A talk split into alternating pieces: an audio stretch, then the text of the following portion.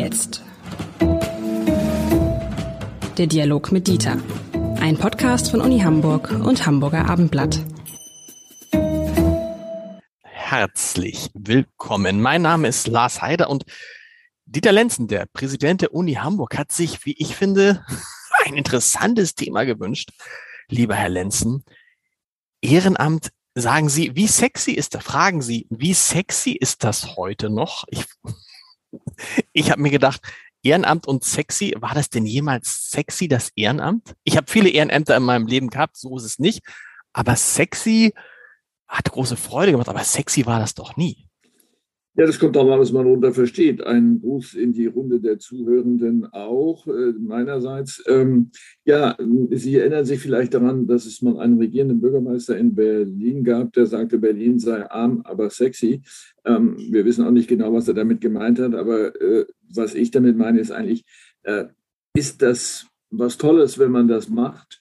Äh, ist das äh, cool, wenn man das macht? Ähm, und äh, ich glaube, dass in der Tat der Ruf im Sinne von Coolness oder Sexiness äh, noch äh, Luft nach oben hätte. Ähm, denn wenn wir das Ehrenamt stark machen wollen, und das müssen wir alle wollen, denn ein Großteil der Gesellschaft und ja letztlich auch des staatlichen Geschehens läuft über Ehrenämter. Wenn wir das also wollen, ähm, dann müssen wir das hinkriegen, dass es eigentlich uncool ist, kein Ehrenamt zu haben. Ähm, und das gilt natürlich einzusetzen bei den jungen Leuten, dass sie sagen, ja, das habe ich auch, ich mache hier das und dort jenes. Ähm, das sollten wir versuchen, auch äh, stark zu machen. Vielleicht äh, leisten wir einen kleinen Beitrag dazu. Und das Thema ist deshalb interessant, weil es tatsächlich im Koalitionsvertrag auftaucht. Wahrscheinlich wie immer, wahrscheinlich taucht es in allen Koalitionsverträgen auf. Wir haben noch nicht genau nachgeguckt. Auch als Methode, den gesellschaftlichen Zusammenhalt zu stärken. So. Und ähm, ich glaube ja, dass das, man das in einen Koalitionsvertrag reinschreiben kann, dass es aber all diese Sachen ist, die man nicht befehlen kann. Da kann man nicht, da könnte man jetzt Anreize schaffen, aber die Anreize wären ja wieder Anreize, die das Ehrenamt nicht der Ehre wegen machen würden, sondern weil man es wegen der Anreize macht. Steuerliche Anreize, finanzielle Anreize, keine Ahnung was für Anreize. Darum kann es doch nicht gehen. In Wahrheit müssen wir doch versuchen, eine Gesellschaft zu formen, in der, Sie haben es eben gesagt, es selbstverständlich ist, sowas zu machen und zwar, und das ist mein erster Punkt, aus purem Eigennutz. Ich kenne viele Menschen, die früher in ihrer Kindheit Jugend Ehren, Kindheit ist übertrieben, in ihrer Jugend Ehrenämter übernommen haben, die heute sagen, das war eine super Vorbereitung auf das, was dann im Leben auf mich zukam. Also Trainer einer Mannschaft zu sein, bereitet einen auch darauf vor, vielleicht mal eines Tages Leiter einer Abteilung zu sein, weil die Mechanismen dieselben sind. Also was ja, ich sagen will, also, was ich damit sagen will, man muss es die intrinsische, das heißt es so, die, über die intrinsische Motivation verkaufen und sagen, das Ehrenamt ist gut für die Gesellschaft, aber Achtung, es ist auch gut für dich selbst. Ja, das ist richtig. Trotzdem einen Augenblick nochmal verharren bei der Frage nicht der Anreize, aber hm, der Entlastung. Es kann ja nicht sein, dass Ehrenamtliche Geld mitbringen müssen, um ihr Ehrenamt auszuüben. Äh, das ist dann der Fall, wenn man Aufwandsentschädigungen, die ja einen Aufwand entschädigen sollen, dann wieder steuerlich äh, belastet, dann sind es keine mehr. Äh, oder dann am Ende auch die jungen oder älteren Menschen ähm, Sorge haben müssen, Haftungsrisiken einzugehen. Das finde ich gut, dass der Koalitionsvertrag vorsieht, da aktiv zu werden. Wir sind gespannt, was dann daraus wird. Aber um auf das zurückzukommen, was Sie eben gesagt haben, ja, ich glaube, äh, dass Menschen, die solche Ehrenämter übernehmen, wir müssen uns dann über den Ehrbegriff da vielleicht nochmal unterhalten, ähm, dass sie einen äh, Vorteil haben. Ähm, wir erleben das ja äh, in anderen Ländern, wo zum Beispiel bei einem Studium ein selbstverständlicher Bestandteil eine soziale Tätigkeit ist, die dann auch sozusagen mit Punkten versehen wird. Das haben wir in Deutschland leider in ausgiebiger Form noch nicht. Ähm, ich habe immer dafür geworben, das äh, einzuführen. Ähm, nun äh, haben die Studiengänge, die so überlastet sind mit allen möglichen Inhalten, wenig Platz dafür. Aber das sollten wir auf jeden Fall stark machen äh, bei den jungen Menschen. Und die Studierenden machen ja die Hälfte der nachwachsenden Generation aus. Das ist dann schon mal ein Einstieg. Aber auch in anderen Bereichen. Interessanterweise beobachte ich in den nicht akademischen Bereichen der nachwachsenden Generation eher eine Bereitschaft, ähm, zu solchen Ehrenämtern als äh, außerhalb, besonders natürlich dann in ländlichen Regionen. Die berühmte Freiwillige Feuerwehr ist ja ein Beispiel dafür. Ähm, sie hat, äh, nehmen wir das Beispiel ruhig, mehrere Vorteile. Das eine ist äh, dieses, äh, dass die jungen Leute in ihrem Tun einen wichtigen Sinn sehen, äh, nämlich tatsächlich der Gemeinschaft zu helfen ähm, da auch gewissermaßen Professionalität im Umgang mit Feuer zu haben und zu zeigen und zu sagen, wir können das, wir machen das. Ähm, ich lebe ja selber ein bisschen im ländlichen Raum inzwischen und erlebe das auch mit den Nachbarn und den jungen Leuten, dass sie sehr stolz darauf sind, diese Arbeit zu machen. Und es ist ja auch eine wichtige Arbeit. Äh, und es hält die jungen Leute davon ab, Unfug zu betreiben also eine Aufgabe zu haben und darüber sich und ihre eigene Identität auch definieren zu können, dass sie sagen, ich bin bei der, ich bin beim Roten Kreuz und so weiter. Ähm, das äh, hilft der Entwicklung. Und wenn wir dann an Führungstätigkeiten äh, denken, das haben Sie ja eben sozusagen apostrophiert mit Ihrem Hinweis, äh, dann ist es mit Sicherheit so, dass dieses Eintreten nicht nur für die Gemeinschaft, sondern dort auch Funktionen zu übernehmen, also nicht nur zu löschen, um bei der Feuerwehr zu bleiben, sondern möglicherweise für ein Fahrzeug zuständig zu sein oder ähnliches, dass das eine wichtige Vorübung sein kann. Nehmen wir mal das Beispiel Freiwillige Feuerwehr, weil man als Städter ja immer so ein bisschen dazu neigt, darüber zu spötten. Sie wohnen so ein bisschen ländlich. Ich wohne auch zumindest wochenendweise auf dem Dorf, auf dem richtigen Dorf. Und da muss man sagen, die Freiwillige Feuerwehr ist eben nicht der Klüngelverein, für den viele Städte halten, sondern erstmal ist die Freiwillige Feuerwehr die Gewissheit, dass man, wenn es brennt, Hilfe bekommt, weil da gibt es einfach schlicht keine Berufsfeuerwehr. Also das, was da getan wird, ist extrem relevant. Erstens. Und daran beteiligen sich alle im Dorf. Man kann gar nicht sich an da nicht beteiligen, wenn man da permanent äh, ist. Erstens. Und zweitens ist das auch das, was wir heute Netzwerk nennen. Also auch eine freiwillige Feuerwehr kann ein Netzwerk sein, ein Sportverein. Sicherlich mhm. gibt es viele Menschen in Hamburg, die gern Hockey spielen äh, in bestimmten Vereinen, aber sind diese Vereine sind natürlich auch tolle Netzwerke. Und wenn man Vorstandsvorsitzender eines wichtigen Hamburg Hockeyvereins ist, dann ist das auch für einen selber auch geschäftlich manchmal groß, von großen Vorteilen. Ich will sagen, man darf das weder das eine man darf eigentlich das alles nicht kleinreden, was da passiert. Überhaupt nicht, aber wir müssen, glaube ich, noch mal ein bisschen unterscheiden. Das eine äh, war jetzt das Beispiel Freiwillige Feuerwehr, das ist ja kein Verein, in dem man irgendwelchen Nutzbarkeiten nachgeht, sondern das ist eine wichtige gesellschaftliche Funktion. Äh, die, die Gerätschaften und so weiter werden ja staatlicherseits zur Verfügung gestellt. Äh, und es kommt dann darauf an, Menschen zu finden, die das machen. Das ist etwas, was es auch in anderen Bereichen gibt. Rotes Kreuz haben wir eben erwähnt, aber auch zum Beispiel im Bereich des Naturschutzes vieles, wo wir sagen, das ist notwendig, aber das mhm. kann der Staat nicht alles mit Beschäftigten machen. Das andere sind Vereine, äh, die möglicherweise äh, eine Organisationsform von Sport oder anderen Freizeitaktivitäten sind, äh, in meiner Umgebung hier in Bergedorf, da gibt es einen Anglerverein, da gibt es natürlich Schützenvereine. Das sind ja Dinge, die keine gesellschaftlichen Funktionen haben. Es wird ja hier nicht geschossen im Alltag und auch nicht geangelt, äh, sondern das macht man gerne. Aber das muss natürlich dann auch organisiert werden. Und diese Organisation äh, enthält selbst wieder Ehrenämter. Ähm, wo man sagen würde, ja, naja gut, das kann ja der Staat auch nicht bezahlen. Bei der Feuerwehr ist es was anderes. Äh, äh, aber ich würde auch das nicht kleinreden wollen, äh, sondern ähm, die Netzwerke, die Sie erwähnt haben, aber auch zu lernen, sich aufeinander verlassen zu können, zuständig sich zu fühlen. Also ich bleibe jetzt mal bei dem Anglerverein. die sind zuständig für die Gewässerpflege von vielen kleinen und großen Seen. Ähm, dann sind wir auch sofort wieder im Bereich der gesellschaftlichen Aufgaben. Und je stärker das miteinander verbunden ist, desto besser ist es. 16 äh, Millionen Menschen sind ehrenamtlich tätig, das ist nicht wenig. Ähm, das ähm, ist ja fast ein Viertel der Bevölkerung. Ähm, aber äh, die Einrichtungen klagen über Nachwuchsprobleme bei der jüngeren Generation. Also insofern haben wir da auch eine Aufgabe, notfalls auch mit Anreizen äh, hier zu helfen. Werden Anreize helfen, weil wir haben ja ein Problem bei den Jüngeren, wie in allen Bereichen, es sind einfach viel, viel weniger. Jüngere, als es Ältere gibt. Also wenn jetzt die geburtenstarken Jahrgänge sich verabschieden in den Ruhestand, also in den beruflichen Ruhestand, was sie nicht machen dürfen, ist sich auch sozusagen aus den Ehrenämtern zu verabschieden, weil es wachsen nicht genug Leute nach. Das heißt, all die 16 Millionen Ehrenämter, die wir jetzt besetzt haben, ob man die in 10, 15 Jahren wieder so wird besetzen können, ist extrem fraglich. Egal, das was man tut. Fraglich. Das ist vollkommen richtig. Es gibt weniger junge Menschen, das ist klar.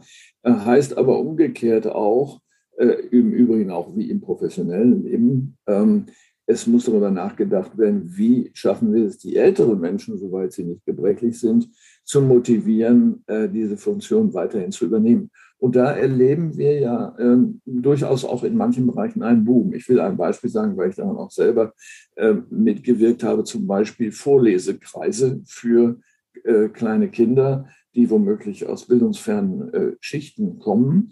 Ähm, äh, da braucht man Leute, die lesen können, nicht nur, sondern auch vorlesen können und auch auswählen können, geeignete Geschichten für die Kleinen. Äh, denn wir wissen sehr solide aus der empirischen Forschung, dass Vorlesen und das Zuhören, vor allen Dingen des Vorgelesenen, äh, sehr stark motiviert, die Kleinen selbst lesen zu lernen. Und das ist ja ein großes Problem inzwischen in unserer Gesellschaft, dass das Lesen können abnimmt. Also mit anderen Worten, hier hat man eine gesellschaftliche Funktion. Gleichzeitig können das Ältere machen, mühelos. Das erfordert ja keine körperlichen Kräfte. Ähm, und äh, von diesen Tätigkeiten gibt es sehr viele. Denken Sie mal an die äh, Flüchtlingshilfe, äh, die ja sehr schnell sich gegründet hatte, nachdem die Flüchtlingswelle 2015 kam, wo viele ältere Menschen, wenn man hinging, dann hat man das ja auch gesehen, dabei waren, Kleidung zu sortieren, das entgegenzunehmen und so weiter, auch auszuhändigen. es gibt reichlich zu tun in unserem Lande und ähm, das Gefühl, ich bin für etwas wichtig, ist äh, nicht nur unbezahlbar, sondern das ist ein zutiefst menschliches ähm, Empfinden, äh, in dieser Form, nennen wir es ruhig, wertgeschätzt zu werden oder sagen wir mal wahrgenommen zu werden. Das heißt, es wird gesehen, ich oder du, wir machen das und äh, da möchte ich auch mitmachen. Sie haben vorhin gesagt, dass wir über den Begriff der Ehre sprechen müssen tatsächlich versteht man das Ehrenamt ja als Ehrenamt zunächst auch, weil es dafür kein Geld gibt. Also man macht das der Ehre wegen. Muss man sagen, welche Ehre bringt einem das denn eigentlich? Also wenn ich den Trainer, den Basketballtrainer äh, meiner Kinder sehe, denke ich, das ist jetzt, also ich, der wird, der wird deswegen nicht verehrt. Ich habe großen Respekt vor ihm, dass er das macht und finde das toll. Aber erstmal bringt es viel Arbeit, viel Mühe und Sie haben es vorhin gesagt, auch viel Verantwortung. Wenn du Vorstand bist eines Vereins, dann ist es im schlimmsten Fall so, dass du haftest, auch wenn das nur ein Ehrenamt ist. Also, was ist die Ehre am Ehrenamt? Und ist vielleicht gerade diese, diese Bezeichnung etwas, an dem wir arbeiten müssen, weil das Leute abstrengt, weil es ja suggeriert, dass man etwas machen muss, für das man kein Geld kriegt, aber in das man sich sehr, sehr stark einbringen muss. Ja, in der Tat ist der Begriff etwas atavistisch und geht, geht lange zurück. Ähm, der Ehebegriff ist ja in der Folge der Nazizeit äh, äh, zu Recht oder zumindest verständlicherweise kaputt geredet worden, so als ob Ehre etwas Schlechtes wäre.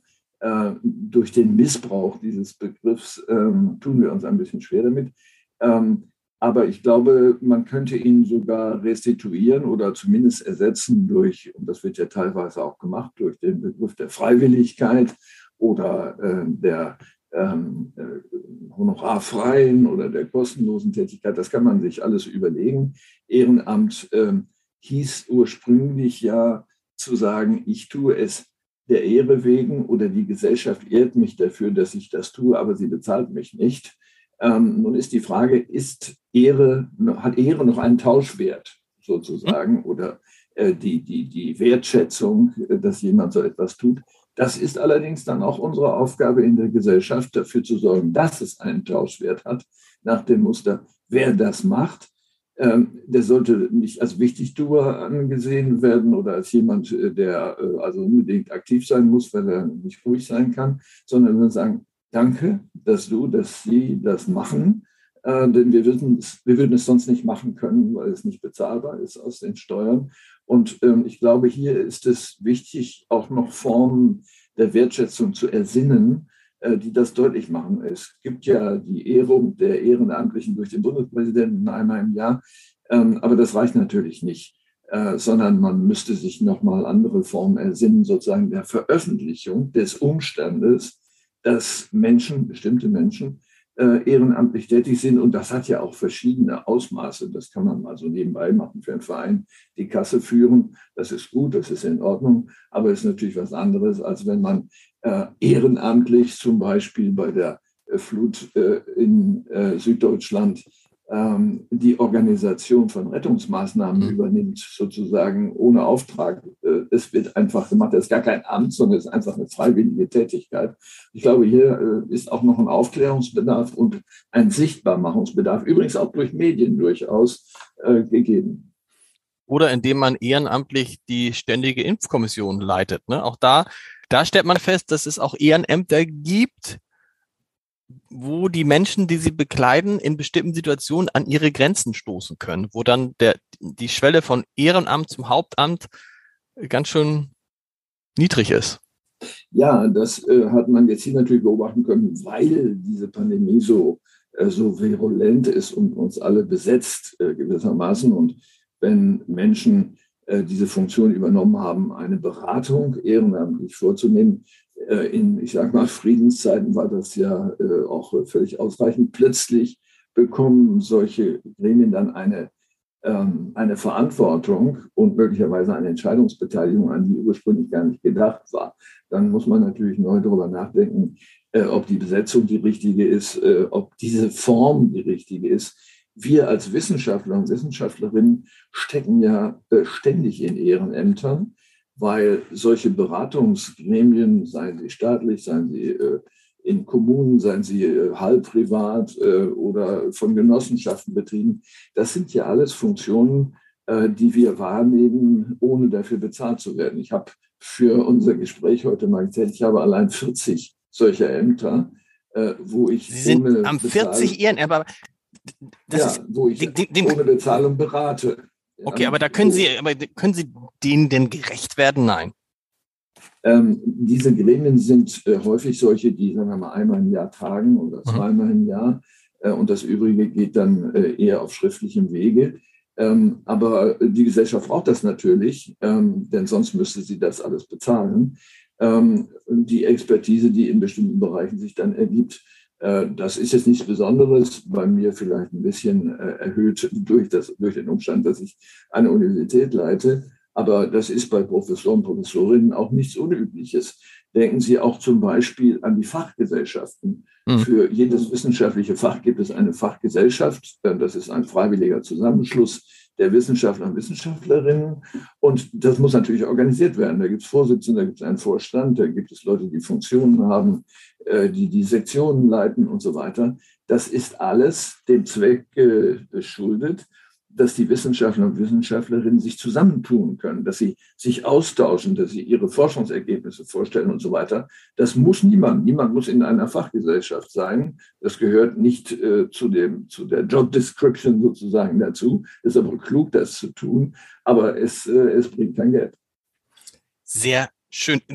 Behalten Sie diese 40 Ehrenämter alle, wenn Sie nicht mehr Präsident der Uni sind? Das ist unterschiedlich. Manche sind an das Präsidentenamt gebunden. Das steht dann in der Satzung einer bestimmten Einrichtung und im Übrigen ist Mitglied der Präsident und so weiter. Ähm, dann ist das natürlich nicht so. Äh, aber ähm, ein Großteil ist äh, an die Person gebunden.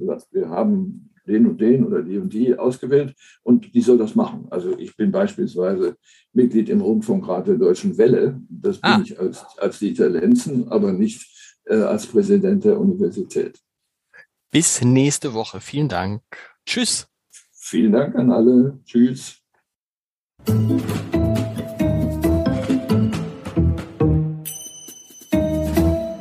Weitere Podcasts vom Hamburger Abendblatt finden Sie auf abendblatt.de slash podcast.